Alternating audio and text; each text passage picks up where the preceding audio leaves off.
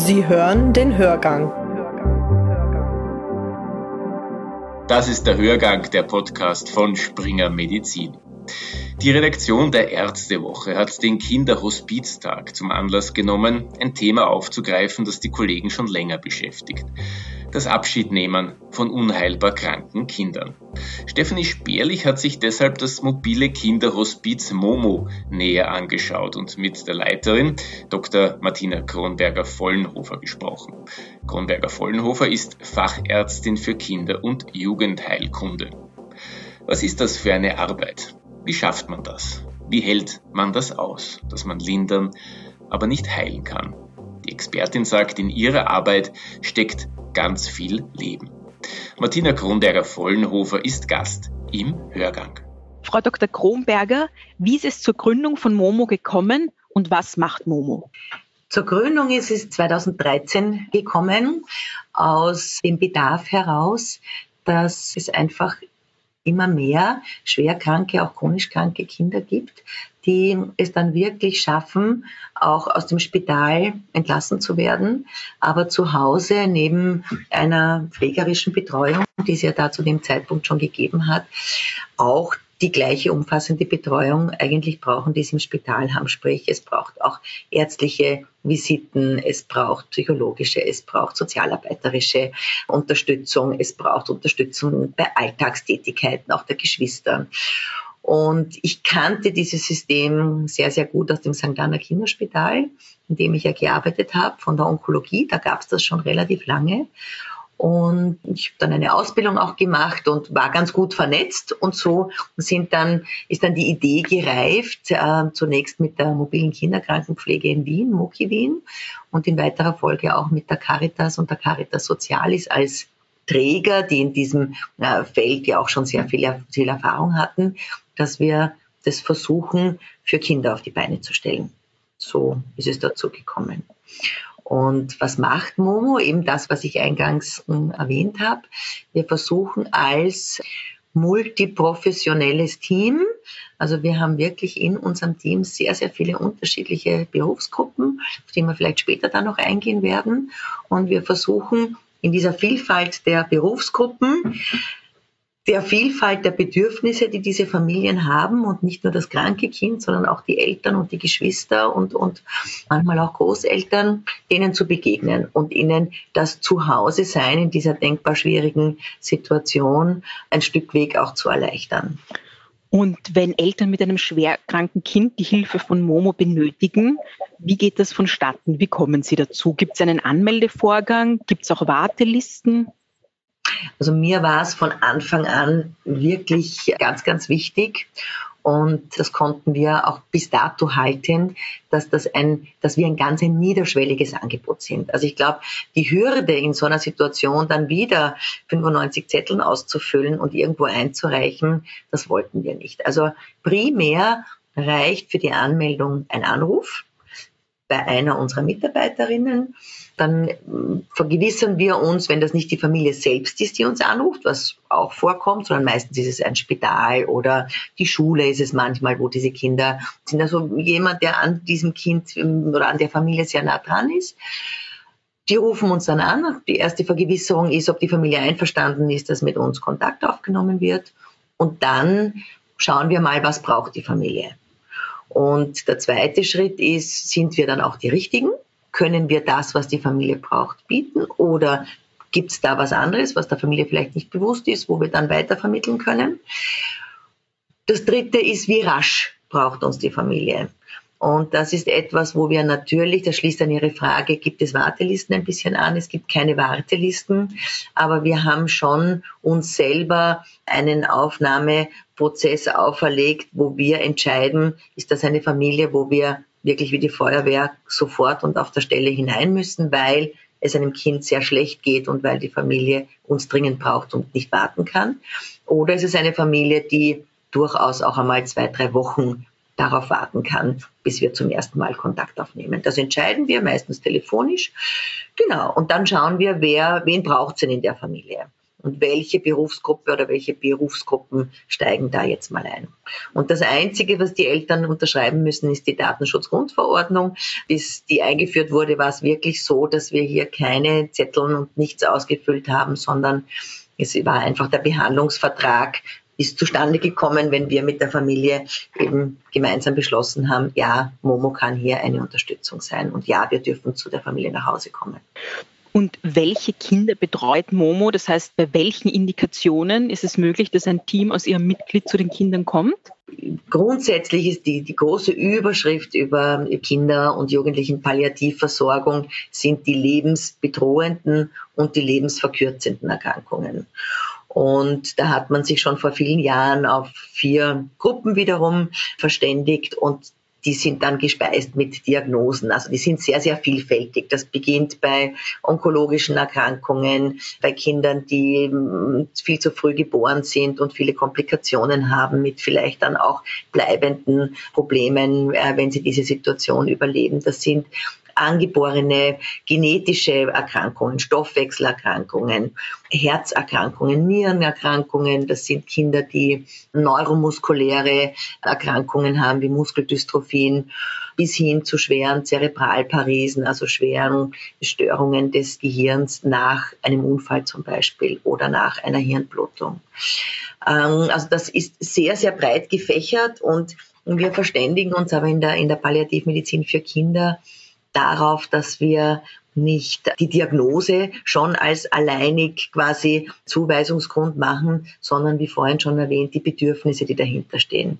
Es kann eine Familie mit einem Kind, das eine schwere Muskelerkrankung hat, sehr gut mit den Unterstützungen des Spitals und einer mobilen Physiotherapeutin zum Beispiel gut selbst zurechtkommen, möchte gar nicht, dass sich da zu viele Menschen einmischen.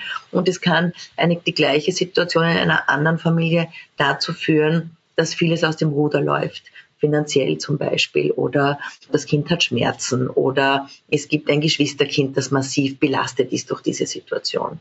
Also die Bedürfnisse in der Familie führen dann bei solchen Diagnosen dazu, dass Momo dann, dann einsteigt. Wie Sie schon gesagt haben, Momo begleitet eben schwerkranke Kinder ab der Diagnose, aber teilweise auch über einen längeren Zeitraum, über Jahre. Wie kann man sich diese Lebensbegleitung in der Kinderhospizarbeit vorstellen? Also ab der Diagnose ist es tatsächlich manchmal. Manchmal oder wir sagen genauso oft ist es auch, dass mal die Diagnose gestellt wird, dann ist ja wahnsinnig viel auch zu tun und dann machen das die Eltern und, und die Kinder und die Familien schon irgendwie gut so miteinander und dann kommt im Verlauf der Erkrankung äh, mal der Punkt, wo sie sagen, also jetzt ist aber jetzt können wir nicht mehr. Jetzt ist es wirklich zu viel, jetzt schaffen wir es nicht mehr. Aber ähm, wirklich auch manche tatsächlich ab der Diagnose. Also wir, wir kommen in die Familie, wir schauen, Meistens äh, ist der erste, der erste Hausbesuch oder das erste Kennenlernen im Spital. Schauen wir, dass zwei Mitarbeiterinnen kommen. Meistens einer aus dem Pflege- und medizinischen Bereich, also Ärztin oder, oder Pflegeperson und eine Mitarbeiterin aus dem psychosozialen Bereich, um einmal so ein bisschen zu sehen und auch unsere Angebote den, den Eltern äh, zu erklären.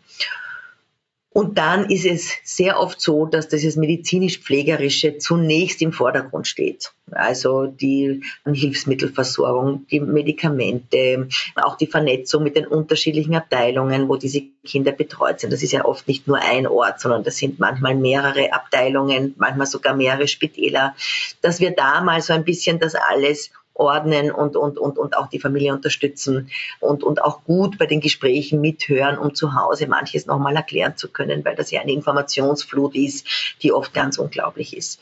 Und so lernen wir die Familie mal vom, vom medizinisch-pflegerischen äh, Sektor gut kennen und äh, es gibt ja dann oft auch sehr viel Einschulung noch zu Hause, weil die Kinder oft beatmet sind oder ein Absauggerät haben oder eine Ernährungspumpe haben, Verbandwechsel sind zu machen. Also alles hier, das noch einmal angeleitet zu bekommen oder jemanden anrufen zu können und sagen, jetzt kenne ich mich nicht aus, kann mir doch noch mal wer helfen. Da liegt oft der Fokus am Anfang drauf dann kennen uns auch die Familien gut und dann rufen sie uns natürlich auch bei allen Veränderungen des Kindes an. Das Kind hat Fieber oder kriegt schlecht Luft oder es hat sich was verschlechtert, wo wir dann manches telefonisch und oft aber dann auch wieder hinfahren und, und schauen. Parallel dazu ist dann oft natürlich der Blick auch Wie kann es Geschwisterkindern besser gehen? Die Mutter hat plötzlich oder der Vater keine Zeit, mit dem Bruder, der Schwester zu lernen oder hinauszugehen ja, auf den Spielplatz einfach in die Nachhilfe zu bringen. Also oft so ganz banale Dinge. Es braucht den Antrag auf ein Pflegegeld. Es braucht eine Hilfsmittelversorgung, die nicht vollständig von der Krankenkasse übernommen wird. Wie kann man das dann finanzieren? Es braucht einen Dolmetscher, weil die Eltern nicht gut Deutsch sprechen und weil wichtige Gespräche. Also das sind, das sind jetzt nur so Beispiele, die mir spontan einfallen. Die, die, diese Liste wäre natürlich wirklich zu, die hat gar kein Ende und, und immer wieder kommen auch neue Anforderungen. Und so ist dann immer in diesem Zeitraum, den wir die Familie betreuen, und das haben Sie schon angesprochen, der ist oft sehr lange. Wir haben immer noch aus unserem Gründungsjahr 2013 äh, haben wir immer noch, glaube ich, jetzt so sieben oder acht Familien, die wir betreuen. Und da haben wir intensivste Krisen durchgemacht, wo es dem Kind auch durchaus mal schlecht gegangen ist und, und wo auch vielleicht das, das Sterben oder das nicht wieder verbessern nach der Krise, nicht wieder dorthin zurückkommen, wo es vielleicht vorher war, ein großes Thema. Und wir gehen mit der Familie aber auch dann wieder durch diese Höhen, wo dann Kinder wieder stabiler sind, wo plötzlich vielleicht sogar wieder ein Schulbesuch möglich sein kann, wo vielleicht sogar wieder mal ein Aufenthalt in einem Rehabzentrum oder sonst irgendwo möglich ist. Also durch all diese Höhen und Tiefen. Es ist auch manchmal so, dass wir uns aus Familien zurückziehen, wo wir sagen, jetzt ist gerade alles ganz stabil alles ganz gut. Jetzt im Moment brauchen sie uns gar nicht. Das ist ja auch unser Selbstverständnis, die Familie zu stärken, möglichst viel weiter auch alleine zu können. Weil wir sind ja in diesem intimsten Rahmen des Zuhauses, wo wir ja ganz viel auch sind. Aber immer in dem Wissen, dass die uns sofort wieder, wieder anrufen können, sofort wieder kontaktieren können, wenn eine Krise kommt. Und bei manchen Familien dauert die Krise einfach so lange. Die, die können wir gar nie verlassen, aber der Krankheitsverlauf ist trotzdem einer, der über Monate oder Jahre geht. Und da sind wir sehr, sehr konstant und sehr regelmäßig über diesen langen Zeitraum.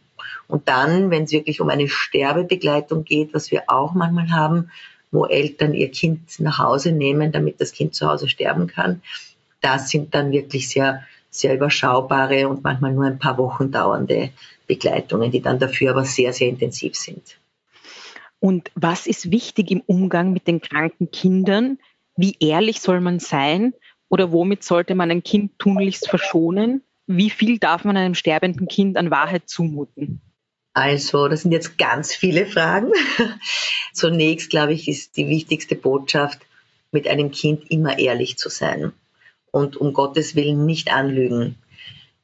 Ehrlich sein kann aber auch bedeuten, auf Fragen zu antworten, ich weiß es nicht. Ja, das kann auch ehrlich sein, weil viele Fragen, die uns ja gerade in der Hospiz- und Palliativbetreuung begegnen, die da natürlich auch sind, wie lange wird mein Kind noch leben oder wie lange werde ich noch leben, die können wir oft wirklich nicht beantworten.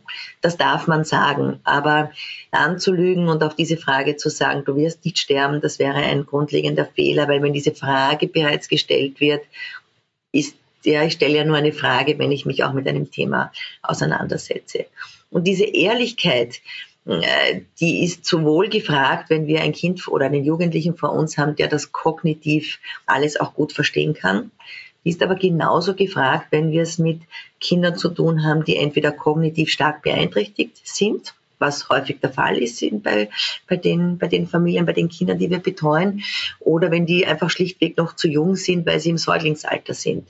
Aber auch hier können wir verbal und vor allem nonverbal sehr ehrlich mit den Kindern umgehen, indem wir sie mit einbeziehen und indem die Emotionen, die zu Hause vorhanden sind. Und da können wir sehr, müssen wir natürlich sehr die Eltern auch stärken. Ja, die Mutter ist traurig und die darf ihr Kind in den Arm nehmen und, und weinen. Und sie darf ihrem Kind sagen, ich bin traurig, weil du so krank bist. Oder ich bin traurig, weil ich dich nicht verlieren möchte. Das Kind wird die Worte nicht verstehen, aber das Kind wird auf der emotionalen Ebene sehr gut verstehen, was hier, was hier passiert. Und wir verwirren Kinder, wenn das, was sie emotional spüren, wir ihnen dann den Kasperl vormachen und so tun, als wäre gar nichts. Das ist eine, eine Verwirrung. Also die Wahrheit ist dem Menschen zumutbar und ist auch den Kindern zumutbar. Ich glaube, warum diese Arbeit, die wir machen, in einem Team verankert ist, das aus Kinderärzten, aus Kinderpsychologinnen, aus Menschen besteht, die sich speziell mit Kindern gut auskennen, liegt darin, dass man hier schon auch ein gewisses Maß an, an Verständnis für die Kinder braucht. Ich muss wissen, was bedeutet denn Leben, Krankheit, Sterben, Tod für ein vierjähriges Kind? Und was bedeutet das für ein Volksschulkind und was bedeutet das für einen Jugendlichen? Und das sind sehr, sehr große Unterschiede. Dieses Wissen muss man haben, um mit den Kindern auf die richtige Art und Weise praktisch sich diesen Themen zu stellen. Das ist die Kunst. Aber die, das Ehrlichsein, das Offensein ist etwas Wesentliches. Und was mir vielleicht in dem Zusammenhang auch noch wichtig ist, ist, dass es aber auch kein Muss ist. Es muss ein, sagen wir jetzt, ein 15-Jähriger nicht von mir alles gehört haben. Aber er braucht die Einladung dazu. Und er bestimmt dann vielleicht mit wem und wann er reden möchte. Wenn der 15-Jährige sagt, ihr könnt das gerne alles mit meinen Eltern besprechen, aber ich mag jetzt nicht, äh, lasst mich in Ruhe, ist es seine Entscheidung. Aber es ist nicht unsere Aufgabe, ihm diese Entscheidung abzunehmen und sagen, wir entscheiden für dich, was jetzt das Bessere ist. Das können Kinder sehr gut, das können schon kleine Kinder sehr gut, die zum Beispiel die Zeitdauer steuern. Also kleinere Kinder beenden alles, was sie nicht mehr wollen, wenn es ihnen zu viel wird die schlafen ein, die stehen auf, die gehen, die fangen an zu spielen, die kommen plötzlich mit irgendwas. Also das können Kinder, wir müssen ihnen das nur zutrauen, ja, sehr, sehr gut. Und Kinder haben ganz feine Sensoren und spüren auch sehr, sehr gut, was mit ihnen selber los ist, aber auch was mit ihrer Umgebung los ist. Die lesen in unseren Gesichtern, die lesen in unserer Haltung, die hören, äh, wie, wir, wie wir reden, ob wir seufzen, wie unsere Stimmfarbe ist. Das dürfen wir nicht unterschätzen. Die Kinder dürfen wir nicht unterschätzen. Ist mir ganz wichtig. Wie viele Mitarbeiter gibt es bei Momo? Also zurzeit haben wir 21 Mitarbeiterinnen, die hauptamtlich oder auf Honorarbasis bei uns arbeiten. Was ich vorhin noch gar nicht erwähnt habe und, und was aber eigentlich sowohl mengenmäßig eine ganz, eine wichtige Gruppe ist, das sind unsere ehrenamtlichen Hospizbegleiterinnen. Das sind also Männer und Frauen, die, die ehrenamtlich als Hospizbegleiterinnen in die Familien gehen. Das heißt, Hospizbegleiter sind ausgebildet, die haben alle den Lebenssterbe- und Trauerbegleitungskurs gemacht, die machen auch alle einen, einen Aufbaukurs dann für Kinder. Und die schenken ihre Freizeit der Familie, ganz unterschiedlich mit der Mutter einmal in der Woche Kaffee trinken, mit dem kranken Kind sich beschäftigen, mit einem Geschwisterkind lernen oder in den Park gehen oder Ausflüge machen. Und die werden koordiniert von, von einer Ehrenamtskoordinatorin. Und da haben wir immer so zwischen 45 und 50 Mitarbeiterinnen, die hier die Familien zu Hause unterstützen. Manchmal ist es nur eine Ehrenamtliche, die dann einmal in der Woche hingeht. Wir haben aber durchaus Familien, wo auch zwei ehrenamtliche Mitarbeiterinnen oder Mitarbeiter sind. Also ein, ein großes Team eigentlich, ja, das wir mittlerweile haben. Und kann man sagen, wie viele kleine Patienten circa betreut werden? Ja, also wir haben ähm, zeitgleich immer so hm, zwischen 80 und 90 Familien, die wir betreuen. Also das ist, das ist eine, eine hohe Anzahl, die uns oft sehr fordert, natürlich. Also das ist schon, das ist schon relativ viel. Wir sind natürlich auch ein großes Team und es ist, sind immer die unterschiedlichen Berufsgruppen in diesen, in diesen Familien gefordert. Und natürlich kommen immer relativ viele neue Kinder pro Jahr dazu. Es ist aber auch so, dass wir, wie gesagt, manche Betreuungen ruhen stellen und dass natürlich auch dann immer wieder Kinder versterben. Im letzten Jahr zum Beispiel sind 31 Kinder, die wir betreut haben, verstorben, davon 20 zu Hause. Was muss ein Kinderarzt mitbringen, um im Team von Momo zu arbeiten? Also ein Kinderarzt bringt ja schon fast alles mit, ja, weil man wird ja nicht, Kinderarzt wird man ja nicht von ungefähr, sondern äh, wird sagen, so der gemeinsame Nenner aller Kinderärzte ist, dass man sich dem System Familie wahnsinnig gerne stellt. Das ist nicht immer so einfach und dass man einfach Kinder mag, ja. Und es ist auch, und das ist vielleicht jetzt der Berührungspunkt, natürlich kann man sagen, die meisten Kinderärzte äh, werden das vielleicht auch, es ist eine Unterstellung, aber werden das vielleicht auch, weil man es natürlich mit hauptsächlich gesunden Kindern zu tun hat, die vorübergehend krank sind. Also die meisten Kinder sind ja glücklicherweise gesund. Wenn man sich dann mehr spezialisiert und in die Bereiche geht, Onkologie oder Intensivmedizin oder Neonatologie oder Kardiologie oder Rheumatologie, überall dort in den Spezialisierungen trifft man natürlich Kinder, die man nicht heilen kann. Ja? Und ich glaube, wenn man das akzeptieren kann, dass wenn wir die Kinder, die, die uns anvertraut sind, dass wir die nicht heilen können, aber dass wir ganz viel lindern können und ermöglichen können und dass wir auch bei diesen schwerkranken Kindern nicht nur auf die Krankheit aus, sondern auf das viele schauen können und blicken können, was da nämlich auch noch ist, nämlich ganz, ganz viel Leben und das ist bei allen Kindern da. Ja, dann ist man dann ist man richtig und dann braucht man ein paar Fertigkeiten, die man sich dann, glaube ich, auch gut aneignen kann. Es gibt auch gute palliativmedizinische Ausbildungen, wo wir dann schauen, wenn jemand die nicht hat, dass er die dann zumindest machen kann, wenn er bei Momo ist. Und ich würde nicht nur die Kinderärzte erwähnen, sondern es gibt wirklich auch andere Fachgruppen, die in der Kinderpalliativmedizin auch sehr, sehr gut unterstützen können und aufgehoben sind. Also ich denke an die Allgemeinmediziner. Eine Mitarbeiterin von uns ist nicht Kinderärztin, die ist Allgemeinmedizinerin und die ist jetzt schon einige Jahre bei Momo. Die kommt aus der Erwachsenenpalliativmedizin und die hat unglaublich vieles in unser Team eingebracht, das wir vermissen würden, hätten wir sie nicht, weil die hat einen großen Erfahrungsschatz aus der Erwachsenenmedizin. Diese, diese Zahlen haben wir ja natürlich in der Kinderpalliativmedizin gar nicht. Und die Schmerztherapie, da können wir immer von den Erwachsenenmedizinern wahnsinnig viel lernen. Ja. Die Intensivmediziner, sind durchaus auch gut aufgehoben in der Kinderpalliativmedizin und können uns wirklich sehr unterstützen. Also ich würde es jetzt nicht nur fokussieren auf die Kinderärzte, aber natürlich ist es die Domäne der Kinderärzte und soll das auch sein. Und es haben ja viele Fachgruppen, die ich auch vorhin erwähnt habe und, und viele Spezialisierungen durchaus mit der Palliativmedizin im Spital und im intramuralen Bereich ihre Berührungen. Ja, dort sind ja diese Kinder auch. Wenn Kinder sterben, kann einen das mitunter länger verfolgen. Wer kümmert sich um die Ärzte, um die Betreuer? Gibt es da auch eine Form der Unterstützung? Ja, natürlich. Also das ist immer die große Frage. Ja, also wie hält man sowas überhaupt aus? Ich glaube, aus dem ganzen Vorhergesagten lässt sich schon ableiten, wir gehen in Beziehung mit den Menschen, wir gehen in Beziehung mit der ganzen Familie, auch mit dem erkrankten Kind. Wir dürfen auch mit den Familien viel lachen auf ihrem Weg und viel Schönes erleben. Das gibt dann Kraft für die Situationen, wo ein Kind dann tatsächlich stirbt und wo wir diese Familie begleiten.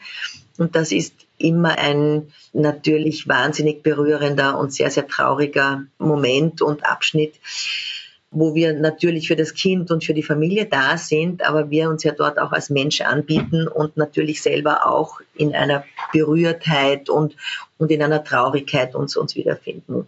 Ich würde sagen, im Moment schützt uns der Auftrag, mit dem wir in der Familie sind. So erlebe ich das. Ich habe dort einen klaren Auftrag. Ich bin nicht die Freundin der, der Mutter und ich bin nicht die Tante des Kindes, sondern ich komme dort als Ärztin, die Pflegende kommt als Pflegerin. Also wir haben einen Auftrag der schützt uns in dem Moment, wo wir aktiv hier alle unterstützen. Aber wenn man dann aus der Familie geht, dann ist natürlich der Platz dann da für diese eigene Trauer, die man hat und, und für das eigene Berührtsein und auch für die eigene Reflexion, würde ich sagen, des Erlebten.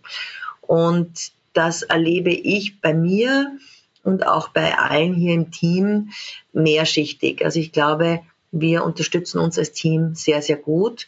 Wir haben Rituale für uns gefunden, wo wir uns dann gemeinsam auch noch einmal verabschieden von dem Kind in so einer kleinen Gedenkfeier, Verabschiedungsfeier, die momentan über Zoom geht, was auch funktioniert, hätten wir uns nie gedacht.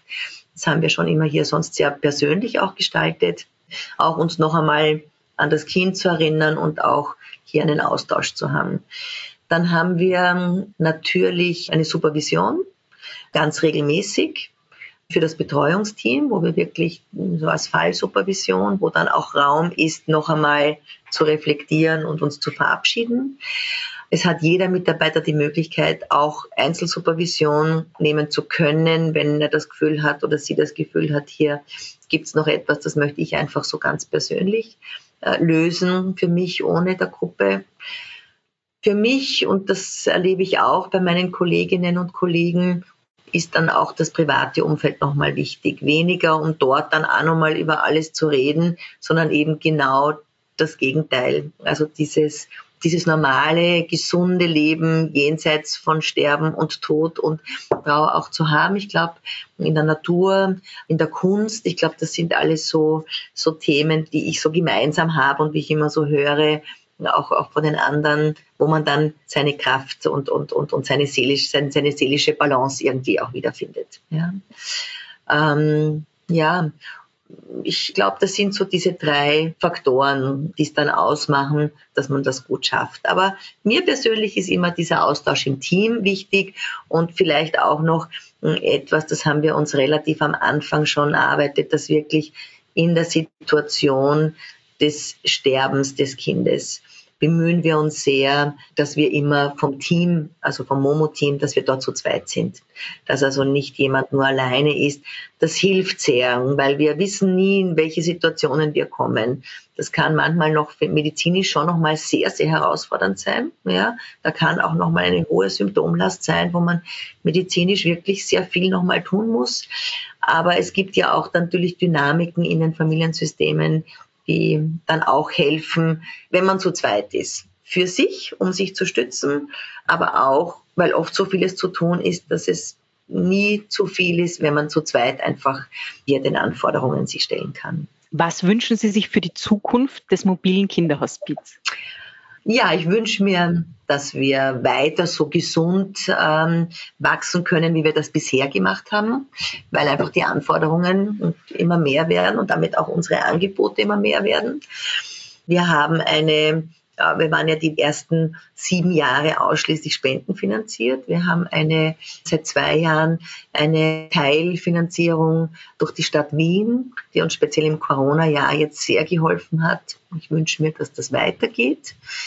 Und ich wünsche mir, dass wir, dass wir unsere Angebote dahingehend ausbauen können, dass wir in Zukunft vielleicht auch eine stationäre Einrichtung anbieten können für die Situationen, wo es das Spital nicht unbedingt braucht, wo aber das Zuhause zumindest phasenweise vielleicht auch nicht der richtige Ort ist, weil die Belastung eine zu große geworden ist, weil es Erholungsräume braucht, weil es Entlastungsräume für die Familie braucht, weil es Auszeiten braucht. Das, das wäre ein großer, ein, ein, ein großer Wunsch, von dem wir, glaube ich, in unseren Köpfen gar nicht mehr so weit entfernt sind von der Umsetzung, wenn man das wirklich gut und seriös und professionell und mit wirklich festen Standbeinen machen möchte, haben wir, glaube ich, noch ein bisschen einen Weg vor uns. Wie ist das eigentlich, wenn man stirbt? Das war Martina Kronberger-Vollenhofer, die Leiterin des mobilen Kinderhospiz Momo, im Gespräch mit Dr. Stefanie Sperlich. Die ganze Geschichte gibt es in der aktuellen Ausgabe der Ärztewoche. Sie hören den Hörgang, den Podcast von Springer Medizin. Die nächste Folge greift wieder ein Tabuthema auf, Suizid in Zeiten der Pandemie. Mein Name ist Martin Burger. Den Hörgang, den können Sie auch abonnieren, und zwar überall dort, wo es Podcasts gibt.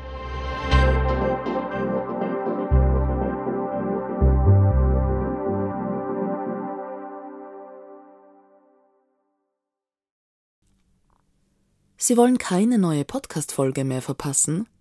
Dann abonnieren Sie am besten gleich unseren Newsletter. Den Link zur Anmeldung finden Sie in der Folgenbeschreibung.